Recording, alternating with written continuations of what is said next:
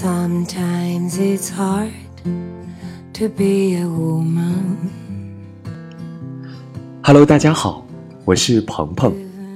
从今天起，我将和大家一同学习精油，希望我们在学习中能够感受精油带给我们的神奇力量。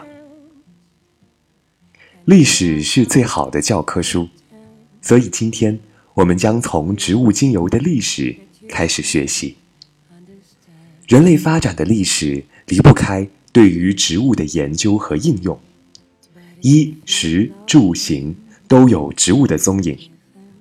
例如，我们穿的衣服是棉麻，吃的是米面菜，盖房子用各种木料草料，甚至在古代出行的车辆都是由木头制成的。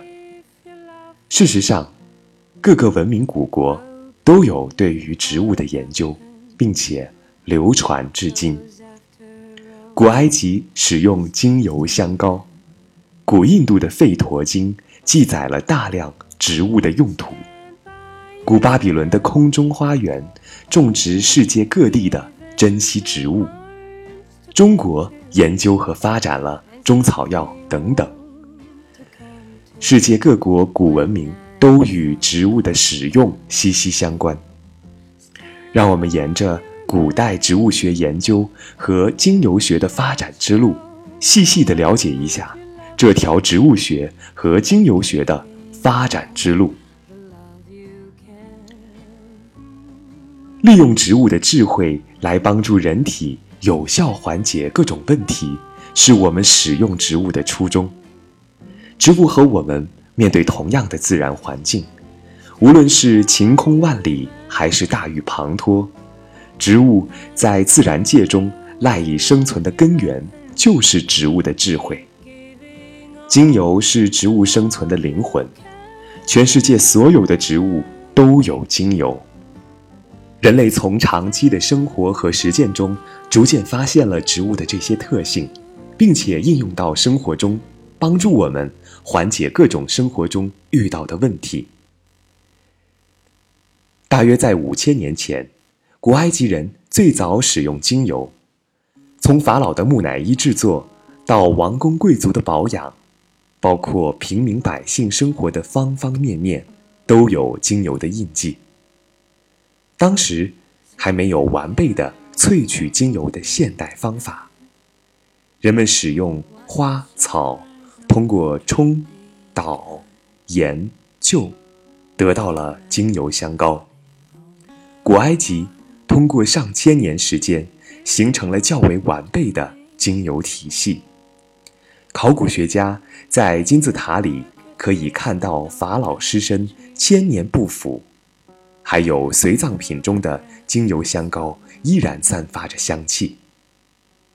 从这里可见，埃及人将精油香膏应用在了生活的各个方面。除了植物精油香膏。埃及人也把花草萃取成了使用的香水。古埃及上至法老皇后，下至平民百姓，都会使用香料，而这些香料中有很多就是精油。直至今天，埃及人在生活中仍然使用各式植物精油和香料。在埃及的法老墓，甚至平民墓的出土文物中。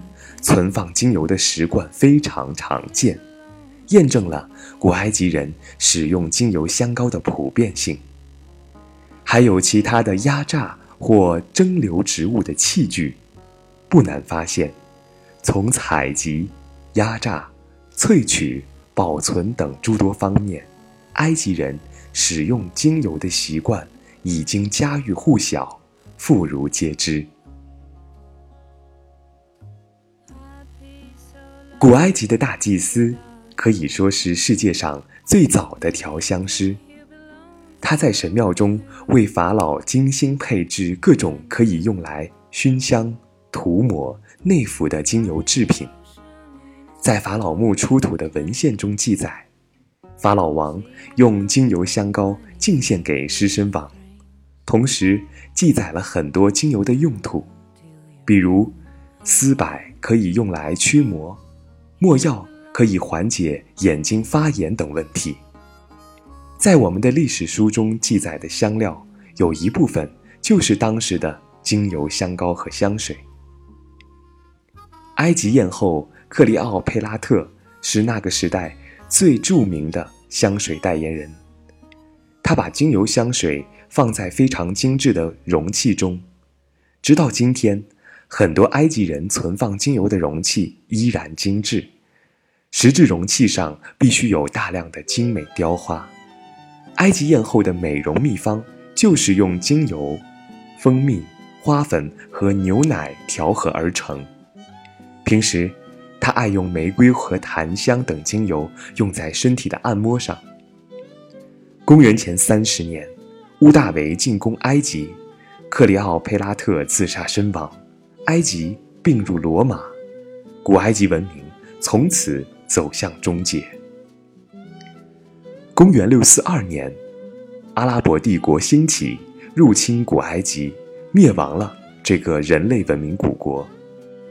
最可惜的是，占领军焚烧了人类文化的瑰宝——亚历山大图书馆。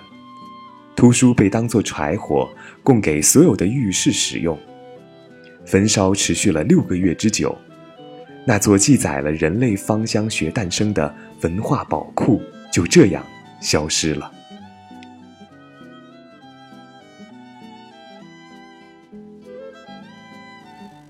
随着阿拉伯帝国的兴盛。阿拉伯最伟大的医生阿维森纳横空出世。阿维森纳又名伊本西拿，十八岁时就成为国王的御医。